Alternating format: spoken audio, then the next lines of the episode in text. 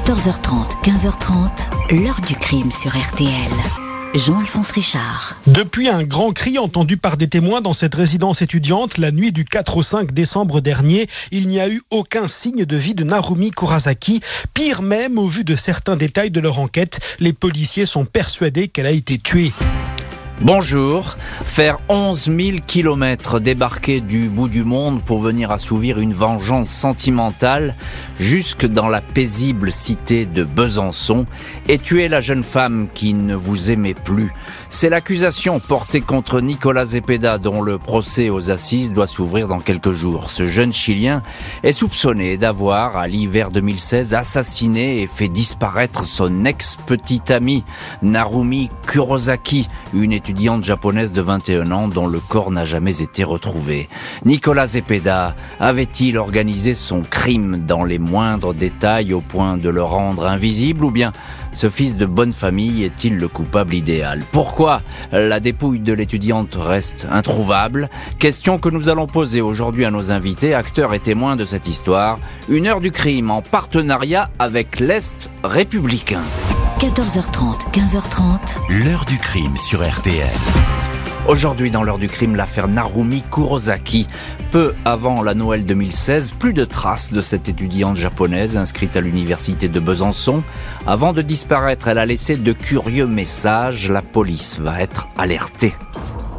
Ce 13 décembre 2016, le responsable de la direction des relations internationales de Franche-Comté, à l'université, est au commissariat de Besançon pour signaler la disparition inexpliquée d'une étudiante. Narumi Kurosaki, de nationalité japonaise, âgée de 21 ans, ne s'est pas présentée au cours du centre de linguistique depuis le 5 décembre au matin. La dernière fois qu'on l'a vue sur le campus, c'était la veille, le 4 décembre, à la sortie de son cours de danse à 16 heures. Le responsable précise qu'elle a depuis adressé des messages à plusieurs personnes Messages qui ont paru étranges au destinataire. Elle a ainsi indiqué qu'elle se rendait à Lyon pour faire refaire son passeport abîmé alors que la gestion des étudiants japonais relève du consulat de Strasbourg. La chambre de Narumi à la cité universitaire a été ouverte à deux reprises par la direction de l'université mais l'étudiante ne s'y trouvait pas. 15 décembre à 18h, les policiers perquisitionnent la chambre 106 au premier étage de la résidence Rousseau. Le logement est vide, aucun désordre, pas de signe de lutte, pas de traces de sang relevées au passage du réactif Blue Star. Le manteau d'hiver de Narumi est là, tout comme son portefeuille, ses cartes bancaires, son ordinateur portable. Il ne manque qu'une couverture et une grosse valise. Les enquêteurs redoutent tout de suite le pire. Une information judiciaire est ouverte le lendemain pour enlèvement et séquestration.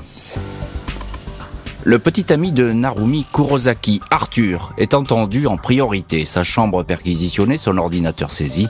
La dernière fois qu'il a vu Narumi, c'était le 4 décembre après son cours de danse. Ils ont échangé un rapide baiser, puis chacun est parti de son côté.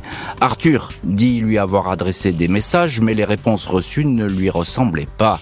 Le 5 décembre au soir, il est donc allé se poster avec quatre étudiants devant la porte de la chambre 106. Ils ont frappé, silence, juste au moment où ils allaient appeler le veilleur de nuit, Arthur a reçu un email dans lequel Narumi lui disait qu'il ne devait plus se parler, qu'elle avait rencontré quelqu'un d'autre. Le 8, il a reçu un autre message lui indiquant que leur amour ne pouvait être qu'éphémère, qu'il était trop possessif pour elle. Les 10 et 11 décembre, la famille de Narumi reçoit elle aussi un curieux message.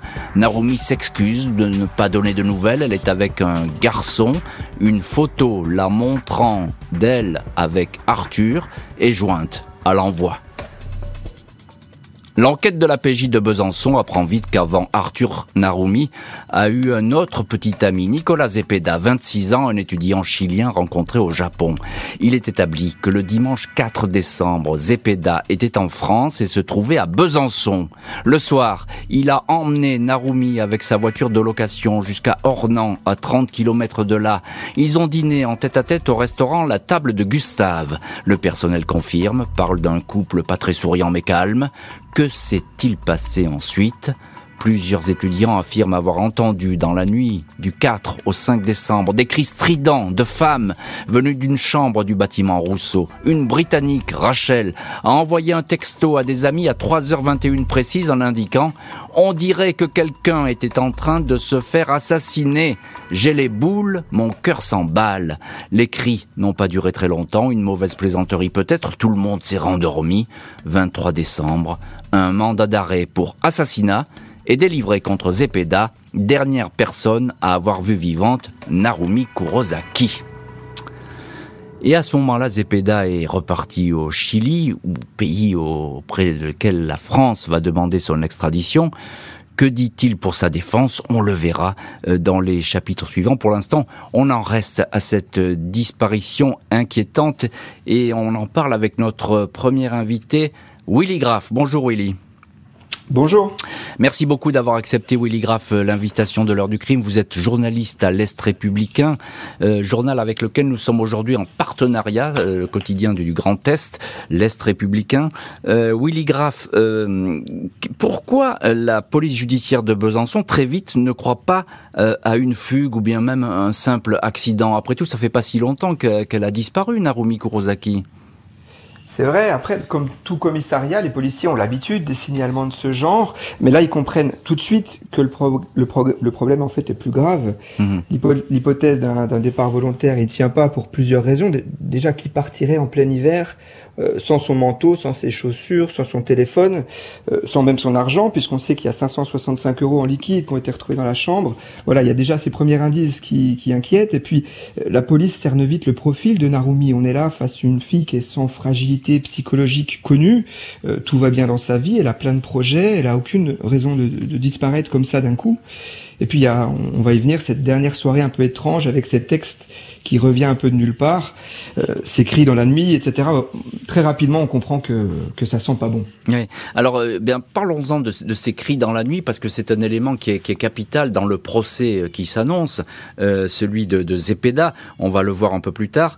ces cris dans la nuit, il y a plusieurs étudiants et étudiantes qui les entendent, qui les perçoivent. Oui, c'est quand même pas anodin. Alors, la défense de Zepeda expliquera sans doute que les versions de ses étudiants sont pas tout à fait toutes unanimes, et c'est vrai. Mais, mais quand même, on a une bonne dizaine de, de témoins qui sont plutôt formels, vers 3h20 du matin, des cris, des râles, des bruits sourds, euh, quelque chose en tout cas qui, qui effraie hmm. tout le monde, que certains assimilent, alors chacun a son vocabulaire, mais des cris de peur, des cris de terreur, des cris de douleur, euh, en tout cas, ça rajoute une note euh, inquiétante au tableau. Oui, il y a même des étudiants qui vont, ne vont pas oser sortir de leur chambre parce que euh, ils ont l'impression qu'il se passe quelque chose de très grave. C'est dire euh, un peu l'ampleur qui a, pris ces cris euh, au cours de la nuit. Encore un mot, Willy Graff. vous nous avez dit Narumi Kurosaki, c'est une étudiante presque modèle. Elle est, elle est, elle est discrète. elle est, elle est arrivée depuis le début de l'année universitaire en France, c'est ça? En fait, elle est là, euh, elle arrive fin août, donc trois mois avant, trois quatre mois avant sa disparition à Besançon. C'est la première fois qu'elle part euh, ben, étudier à l'étranger hein, pour apprendre le français, et, euh, et elle, elle a très vite pris ses marques. Elle s'est fait des amis. encore une fois, une étudiante autonome qui avait l'air, qui avait l'air plutôt épanouie. Mmh. Qui a, qui a un petit ami, hein, c'est Arthur, c'est ça. Hein et qui, oui, en fait, rapidement après son arrivée à Besançon trouve euh, ce lit d'amitié d'abord puis d'amour avec un, autre étudiant français, Arthur. Euh, avec qui ça a l'air de bien se passer. Avec qui ça a l'air de passer. Et on va en parler justement d'Arthur avec maître Randall Schwerdorfer. Maître Schwerdorfer, bonjour. Bonjour Monsieur Richard. Merci vous aussi d'avoir accepté euh, l'invitation de l'heure du crime. Alors vous allez représenter euh, Arthur en qualité de partie civile au procès euh, qui s'annonce la, semaine prochaine, au procès de Zepeda qui s'annonce la, semaine prochaine. votre client, entre guillemets, il est l'un des, des, derniers étudiants à avoir vu vivante lui aussi Narumi. Qu'est-ce qu'il dit lorsqu'il est entendu par la police, Arthur? En, réalité, il dit assez peu de choses parce que il, va mettre beaucoup de temps à comprendre que qu'elle a réellement disparu. Il explique qui est Narumi, euh, comment elle se comporte, que c'est une jeune femme sans problème. Il explique leur relation. Euh, la nature de leur relation, euh, et il explique aussi beaucoup d'incompréhension par rapport à, son comportement, parce que pour lui, en l'état, hmm. au tout début, il pense que, que, c'est une disparition volontaire. Alors, et effectivement, tout le monde pense que c'est une disparition presque volontaire, et on, on, peut le croire à travers ces messages. Willy Graff, il y a tous ces messages qui sont envoyés où elle dit Je suis avec quelqu'un, ne me cherchez pas, c'est pas la peine, n'insistez pas. Effectivement, et ces messages durent plusieurs jours après ce 5 décembre. Euh, ça retarde en tout cas le déclenchement de l'enquête, ça euh, retarde le moment où les gens s'inquiètent euh, vraiment et elle signale à la police. Hum. Maître Sylvie Gallet, bonjour. Bonjour Monsieur Richard. Merci beaucoup vous aussi d'avoir accepté euh, l'invitation de l'heure du crime. Vous êtes vous l'avocate de la famille de Narumi. Vous allez la représenter lors du procès de, de Zepeda la, semaine prochaine. Euh, alors ces messages euh, sont bizarres. la famille est loin évidemment de s'imaginer le pire, mais c'est une famille qui ne s'inquiète pas pour l'instant plus que cela. J'ai envie de dire dans un premier temps, enfin, la famille va être surprise par ces messages, mais il ne va pas imaginer un seul instant qu'il est arrivé quelque chose à leur fille. Ça, c'est évident. Et lorsqu'ils apprennent cette disparition, ils sont loin d'imaginer qu'elle a, euh, je dirais, un versant criminel. D'autant que Narumi n'avait pas du tout le profil d'une jeune femme qui euh, disparaît du jour au lendemain ou qui laisse euh, sa famille sans nouvelles. Elle était très proche, elle était très fusionnelle avec sa famille, sa mère et ses sœurs notamment. Alors j'ai évoqué, maître, la relation que qu'avait euh, Narumi avec Zepeda, cet étudiant chilien. C'était une relation sérieuse, on peut la qualifier comme ça? Alors Nicolas Zepeda et euh, Narumi Kurosaki se rencontrent au Japon, à au sein de l'université de Tsukuba. Mmh. Et Nicolas Zepeda a été présenté à la famille de, de Narumi et notamment à sa mère et à ses sœurs. Donc, bien évidemment, la famille connaît Nicolas Zepeda. Mmh. Il s'agissait ça c'est une évidence, d'une relation euh, relativement fusionnelle, euh, une relation amoureuse très sérieuse au point que euh, Nicolas Zepeda avait des perspectives de, de mariage et d'enfants avec Narumi Kurosaki. En mhm. tout cas, c'est ce qu'il projetait lui. Nicolas Zepeda, revenu au Chili, ne va pas chercher à cacher son voyage en France et sa soirée en tête-à-tête avec son ex-petite amie, mais il affirme qu'il ne sait pas du tout où celle-ci est passée. 29 décembre 2016, six jours après le mandat d'arrêt lancé contre lui pour la disparition de Narumi, Nicolas Zepeda se présente spontanément au bureau Interpol au Chili. Il se sait recherché, a vu que la presse parlait de lui. Il laisse donc un document écrit dans lequel il raconte s'être déplacé en Europe le 28 novembre. Le 4 décembre au soir, il explique avoir dîné au restaurant avec Narumi. Ils se sont retrouvés ensuite dans sa chambre universitaire. Ils ont eu une relation sexuelle au cours de laquelle elle se serait montrée expressive avec des gémissements de plaisir. Explication peut-être aux cris entendus par les autres étudiants. Il l'a quitté le lundi 5 décembre au matin en empruntant la sortie de secours. Il n'a pas agressé la jeune femme. La vidéosurveillance de l'université ne peut confirmer ce récit. Les images sont de trop mauvaise qualité. Hasard qui intrigue les enquêteurs, à partir du 13 décembre, date de l'arrivée de Nicolas Zepeda au Chili, les messages de la japonaise censés rassurer ses proches, tous ces messages ont cessé. La mère de Narumi se rendra quelques semaines plus tard au Chili, mais sans retrouver la moindre trace de sa fille. Les policiers de la PJ de Besançon tentent de reconstituer heure par heure le parcours de Zepeda en France. Dans les jours précédant la disparition de l'étudiante, il a beaucoup roulé dans la région de Besançon et de Dijon. Il a fait de multiples achats, dont un bidon de 5 litres de combustible ainsi que de l'eau de Javel. Il s'est déplacé à bord d'une voiture de location dont le système GPS est décortiqué. Dès le 1er décembre, la Renault Mégane est localisée à proximité de la résidence universitaire. Les policiers pensent qu'il surveillait Narumi. Deux étudiantes ont reconnu en lui un homme qui se cachait dans un recoin des cuisines. Après avoir emmené Narumi au restaurant le 4 décembre, le véhicule est resté stationné sur le parking de l'université jusqu'au 6 décembre, au petit matin. Ce jour-là, il a quitté les lieux à 4h23. Pour le procureur de Besançon, Zepeda était donc encore dans la chambre de Narumi quand ses camarades ont tambouriné à la porte le 5 au soir. Il aurait donc menti sur sa date de départ. La voiture louée par Zepeda, examinée, ne livre aucun indice. Selon le client qui l'a relouée, la Renault Mégane n'avait pas été nettoyée. Elle portait de nombreuses traces de boue côté conducteur. Il y avait un peu de terre dans le coffre ainsi que de l'herbe sèche. La carrosserie était sale comme celle d'un 4x4 qui aurait traversé les bois. Le GPS, la téléphonie et un prélèvement sur la valve d'un pneu vont conduire les enquêteurs jusqu'en forêt de Chaux. 20 500 hectares dans la région de Dole. Malgré de multiples battues, l'exploration des grottes, des cours d'eau et des étangs, le corps de Narumi n'est pas retrouvé. Même les déchets brûlés de l'agglomération de Besançon vont être analysés. Le procureur de Besançon, Étienne Manteau, émet l'hypothèse que Narumi, de petite taille, aurait pu être enterré dans sa grosse valise de voyage. Et voilà donc pour l'enquête de terrain qui progresse. Euh, il y a beaucoup de vérifications qui, sont entreprises. On verra d'ailleurs dans le chapitre suivant quel mobile aurait pu pousser Zepeda à commettre ce crime. Euh, Arrêtons-nous un petit peu sur, sur ce chapitre avec vous, Willy Graff, journaliste à l'Est républicain, et nous sommes aujourd'hui en partenariat avec votre journal, l'Est républicain.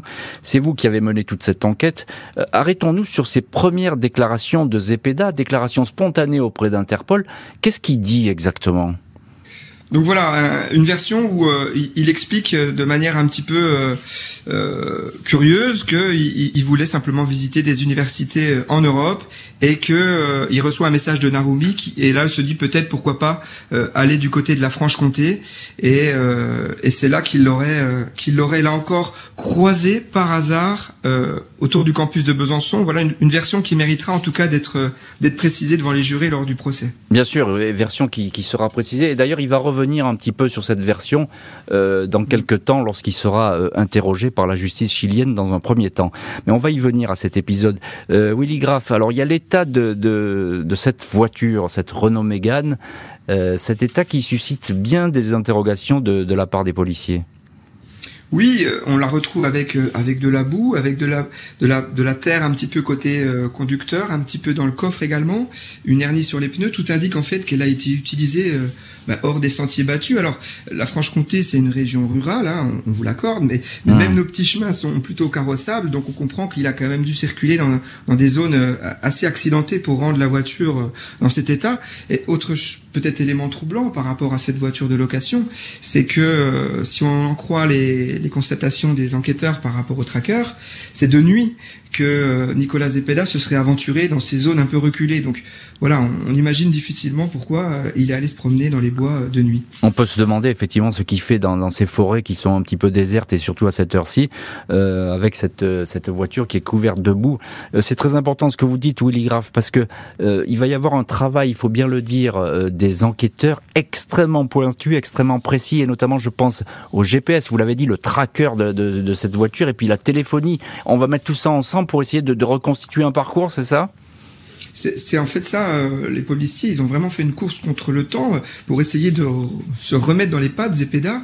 Euh, et pour ça, bah, il y a eu ce que vous venez d'expliquer, le tracker de la voiture, la téléphonie, puisqu'on sait qu'en arrivant en France, il achète tout de suite une carte SIM française qui a permis aux, policiers de travailler un peu autour de ces éléments. Et puis, il y a aussi des éléments de vidéosurveillance, il y a des achats avec la carte bancaire.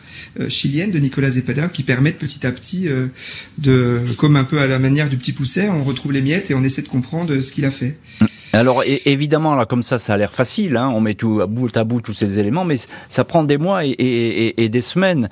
Euh, c'est très long à, établir tout ça, les, vérifications bancaires, les vérifications techniques. Maître Randall Schwerdorfer, vous êtes, je le rappelle, l'avocat un des avocats de la partie civile. Vous êtes, vous allez représenter au, au procès de Nicolas Zepeda, le dernier petit ami français de Narumi, c'est-à-dire euh, Arthur. Votre client Arthur, justement, il, reçoit des messages, lui, de Narumi pendant des jours. Est-ce qu'il comprend tout de suite que ce n'est pas elle qui est, derrière euh, ces messages? Alors lui, il a, eu du mal à comprendre que c'était pas Narumi.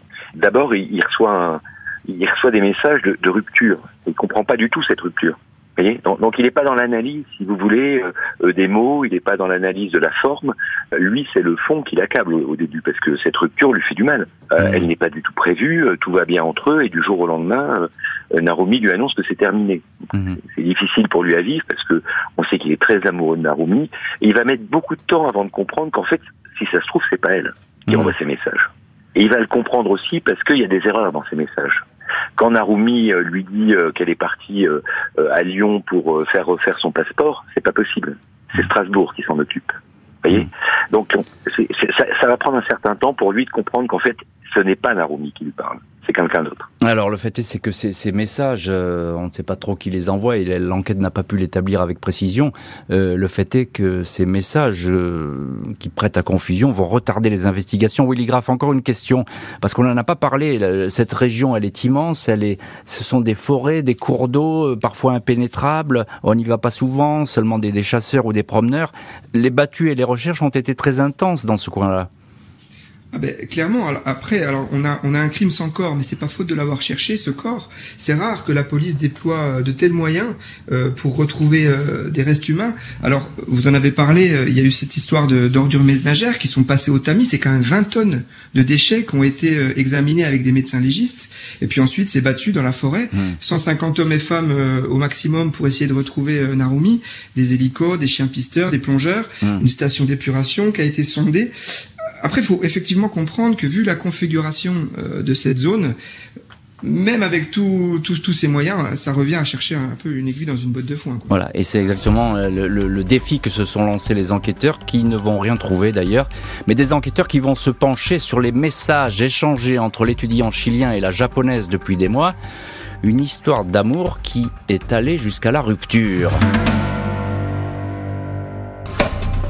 Les enquêteurs examinent l'ordinateur de Narumi Kurosaki, laissé dans sa chambre de l'université, ainsi que les différentes messageries sur lesquelles les, deux, les deux amants avaient l'habitude de converser à savoir la japonaise et son petit ami chilien. Dès le 28 août 2016, soit quatre mois et demi avant la disparition, les échanges sont tendus.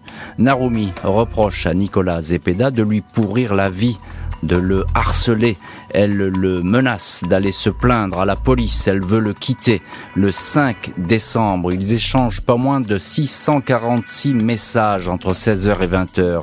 Il lui reproche d'avoir tout détruit par des mensonges. Il lui demande d'effacer les trois mecs qui figurent sur son Facebook. Je veux voir ton engagement, écrit-il. Je vais perdre ma patience, Narumi ajoute Zepeda. 8 octobre, un échange très direct semble provoquer une rupture. Nicolas lui redit qu'il l'aime. Elle l'accuse de l'avoir mise enceinte, accusation qui n'a jamais pu être établie. Narumi profère ensuite certaines insultes alors qu'il répète qu'il l'aime. J'espère vraiment que tu auras un problème avec ta bite, conclut crûment la jeune japonaise. La police va également retrouver une vidéo postée sur le site Dailymotion par Nicolas Zepeda à la même période. Vidéo effacée mais extraite par les experts. Il explique que Narumi fait de mauvaises choses. Elle doit payer un petit coup pour ce qu'elle fait et assumer cela. Elle ne peut pas aller partout en faisant ce type d'erreur avec une personne qui l'aime, peut-on lire. Pour le procureur, Zepeda est un homme jaloux et intrusif. Les échanges mettraient en évidence son caractère possessif ainsi que l'attachement qu'il avait pour la jeune femme. Il aurait été humilié par sa volte-face et aurait voulu en quelque sorte laver son honneur. Voilà donc pour euh, l'interprétation de l'accusation, la jalousie qui aurait poussé Zepeda à venir du bout du monde pour accomplir une vengeance, version, je le précise tout de suite, qui est complètement euh, euh, démentie, repoussée par la défense de Nicolas Zepeda, défense que nous avons évidemment contactée, mais l'avocate, son avocate n'a pas donné suite à notre demande, sinon bienvenue tout à fait à cette avocate pour venir s'exprimer quand elle le voudra sur RTL. Willy Graff, journaliste à l'Est républicain, la vengeance, c'est le mobile qui va très certainement être avancé au procès. En tout cas, c'est la théorie qui est retenue par euh, l'accusation. Effectivement, alors, euh, comme vous l'avez dit, il y a vraiment deux, comment dire, deux, deux versions qui s'affrontent. Nicolas Zepeda, lui, il assure que euh, leur rupture était consentie, que c'était un accord commun et qu'il avait absolument aucun ressentiment à l'égard de Narumi. Mais bon voilà, on, on, sent et on sait par ailleurs qu'il était très très impliqué, mmh. qu'il était très amoureux deux mois plus tôt. Donc le mobile, en tout cas, retenu, c'est celui-ci. C'est celui, d'un jeune homme qui refuse, euh, qui refuse de voir, euh, de voir sa Narumi euh, le, quitter. Alors, euh, maître Sylvie Gallet, alors vous, vous êtes l'avocate de la famille de Narumi, partie civile, pour ce procès qui s'annonce. Euh, là, je pose exactement la même question. La vengeance, c'est le mobile envisagé, euh, celui qui surgit dans cette affaire? Alors, ce qui est certain, c'est qu'effectivement, le départ de Narumi et le fait qu'elle débute une autre vie ici à Besançon a été un élément déclencheur de beaucoup de, euh, de certainement de jalousie de la part de Nicolas Zepeda et d'une difficulté à accepter qu'elle rencontre d'autres personnes et qu'elle s'épanouisse ici à Besançon. Euh, Randall Schwerdorfer, vous êtes vous aussi avocat du, sur le banc des partis civils. Euh, on a l'impression avec ces messages qu'il est très intrusif, Nicolas Zepeda.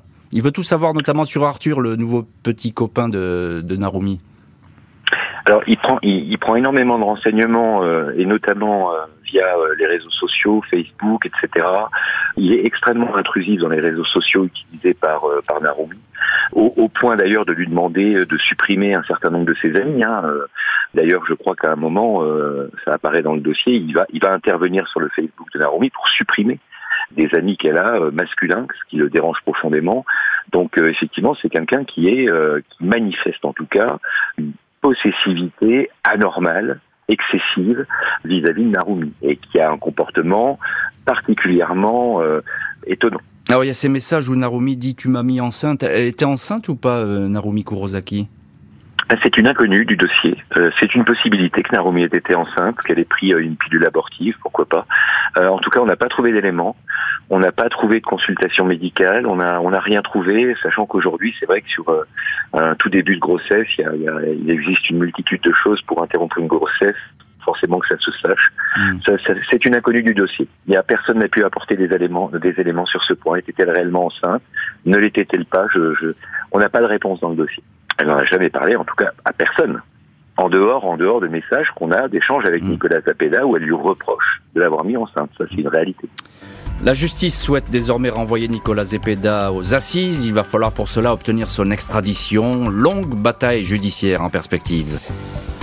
15 avril 2019, le procureur de la République de Besançon et des enquêteurs sont à Santiago pour présenter le dossier d'accusation de Nicolas Zepeda aux autorités chiliennes.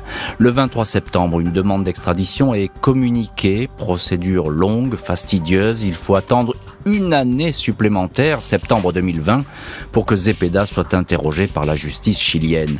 Il raconte avoir eu une relation de couple avec Narumi entre février 2015 et octobre 2016. Il indique que la rupture est intervenue de façon graduelle, consensuelle. Il affirme n'être ni jaloux ni possessif. À propos de ses retrouvailles avec Narumi, il était dans sa voiture à Besançon quand celle-ci l'a aperçu par hasard.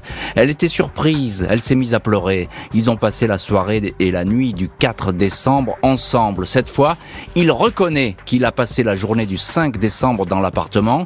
Ils ont regardé des films, ont fait plusieurs fois l'amour. Il dit avoir quitté les lieux le 6 au matin. Sur la disparition, Zepeda affirme Elle a dû partir de manière impromptue. Je crains qu'elle soit entre les mains de quelqu'un, qu'elle puisse être en danger.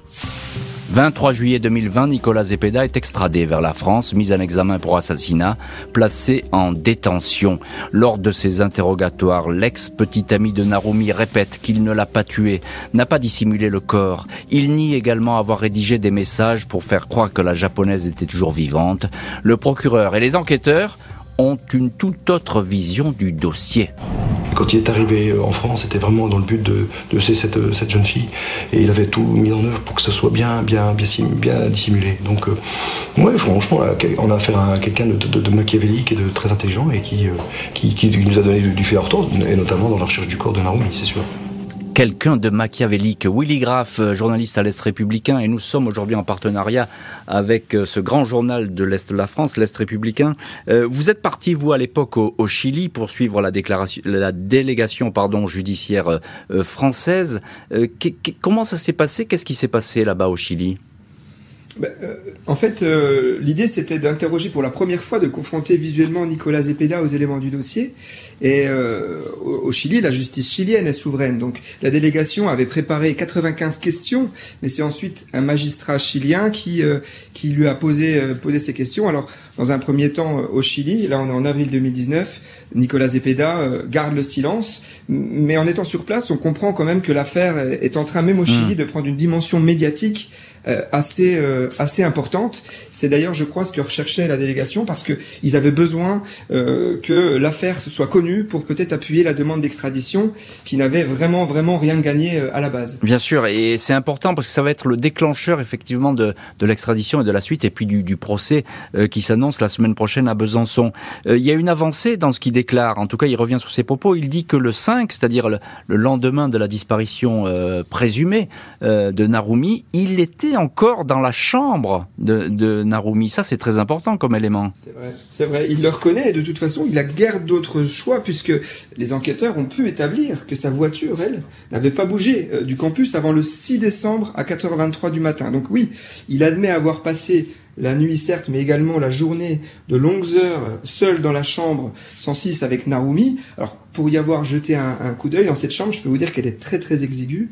Et la question, bon, euh, reste toujours la même de toute façon. Est-ce que à ce moment-là, Narumi était vivante comme il l'affirme ou est-ce qu'elle était déjà euh, inconsciente, voire morte? Oui, c'est le moment où effectivement il y a cette scène incroyable parce qu'il y a les, amis de Narumi qui sont devant la porte ce, soir, ce soir-là, le soir du 5, et personne euh, ne va répondre pourtant alors que sans doute il y a du monde à l'intérieur de cette chambre. Randall Schwarderfer, euh, partie civile dans ce dossier, Nicolas Zepeda, il a connu Narumi au Japon puis celle-ci est partie en France.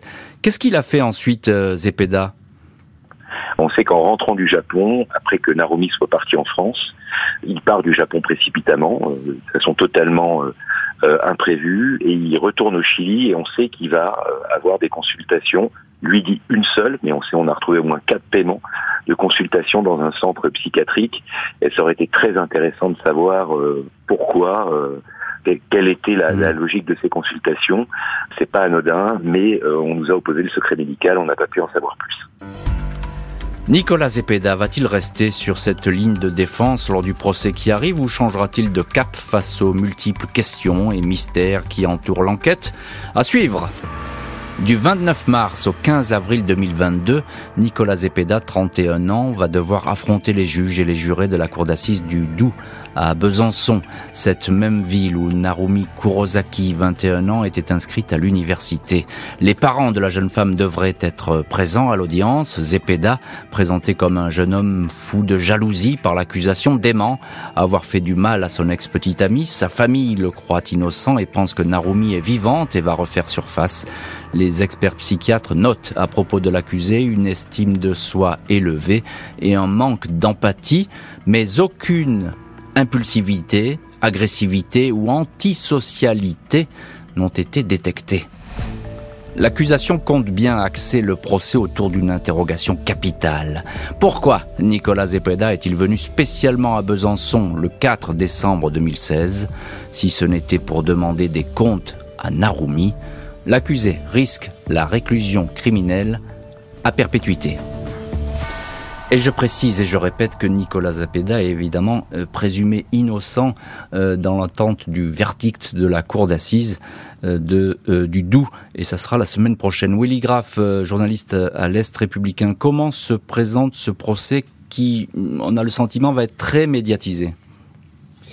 Oui, sans doute, et médiatisé du côté français, mais surtout du côté japonais. Hmm. Euh, là, il faut bien avoir en tête que là-bas, c'est l'équivalent de l'affaire Daval. Il y a un, un, suivi qui est vraiment très très intense euh, depuis le début, depuis euh, depuis la disparition de Narumi on, est vraiment sur du qui double. Hein. Euh, Nicolas Zepeda, euh, Nicolas Zepeda va être euh, sans doute soit acquitté, soit va écoper d'une lourde peine s'il est condamné.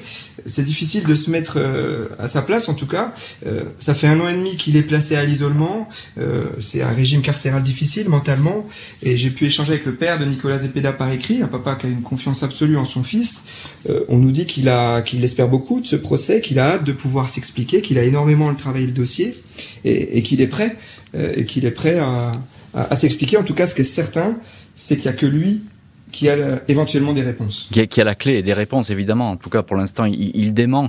Euh, alors, c'est intéressant. Vous nous dites, euh, Willy Graff, vous avez eu pu avoir contacté en tout cas les, parents de Nicolas Zepeda. Ils seront présents à l'audience. Ils vont, venir à Besançon? A priori oui, de ce qu'on en a dit, a priori oui, en tout cas son père et sans doute sa mère. Euh, son père est venu à plusieurs reprises à Besançon, deux ou trois fois depuis un an et demi, depuis son incarcération. Euh, mais c'était compliqué pour le reste de sa famille de venir à cause du Covid, euh, nous, a, hmm. nous a-t-on expliqué. Alors la famille Zepeda, qui est une, une grande famille au Chili, hein, c'est une famille fortunée, c'est une famille de, de, notables, ce qui change d'ailleurs rien du tout euh, à l'affaire Maître Sylvie Gallet. Vous, vous défendez euh, la famille de Narumi Kurosaki. Comment la famille, les parents de Narumi aborde-t-il ce procès? La famille appréhende beaucoup ce procès pour plusieurs raisons. La première, c'est que euh, il ne faut pas oublier qu'ils arrivent dans un pays dont ils ne maîtrisent pas la langue, dans un procès qui les dépasse en termes d'organisation, en termes de d'attente mmh. également. Enfin, ils euh, J'appréhende également beaucoup la confrontation avec euh, Nicolas Zepeda, qu'ils vont revoir hein, pour la première fois depuis plus de cinq ans, et en tout cas depuis que cette, euh, cette affaire est en cours.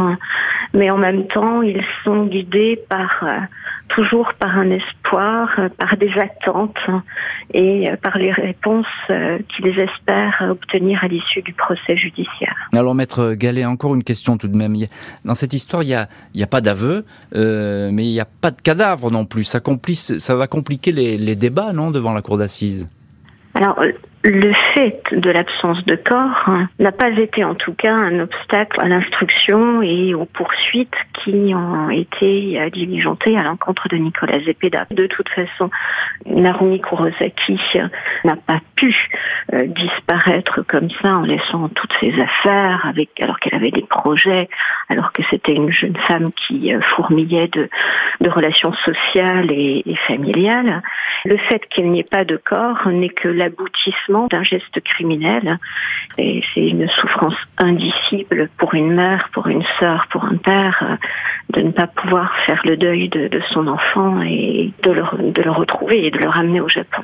Maître euh, Randall Schwerdorfer, vous aussi partie civile, je vous pose la même question. Pas de cadavre, ça, pas d'aveu non plus, ça complique le, débat qui s'annonce. Alors c'est la difficulté d'un certain nombre de dossiers criminels qui sont similaires. Il n'y a pas de corps. Euh, je vous rappelle que dans le dossier Maylis, euh, il n'y avait pas de corps avant que Nordal de Landé euh, désigne l'emplacement du corps de la petite Maylis. C'est pas pour autant qu'elle n'était pas morte et qu'elle n'avait pas été assassinée. Voyez? Donc effectivement, là, on n'a pas de corps. Il y a une difficulté puisqu'on ne peut pas savoir réellement de quelle façon on lui a donné la mort, mais on a suffisamment d'éléments étayés dans le dossier qui permettent d'apporter la preuve que non seulement c'est pas une disparition volontaire, mais que deuxièmement, c'est pas c'est pas une disparition naturelle, mais c'est une disparition criminelle. Merci beaucoup, maître Randall Schwerdorfer, maître Sylvie Gallet, et puis Willy Graff et le journal L'Est républicain pour cette euh, collaboration, pour ce procès qui s'annonce. Merci à l'équipe de l'émission, Justine Vignot, Marie Bossard à la préparation, Boris Pirédu à la réalisation. L'heure du crime, présenté par Jean-Alphonse Richard sur RTL.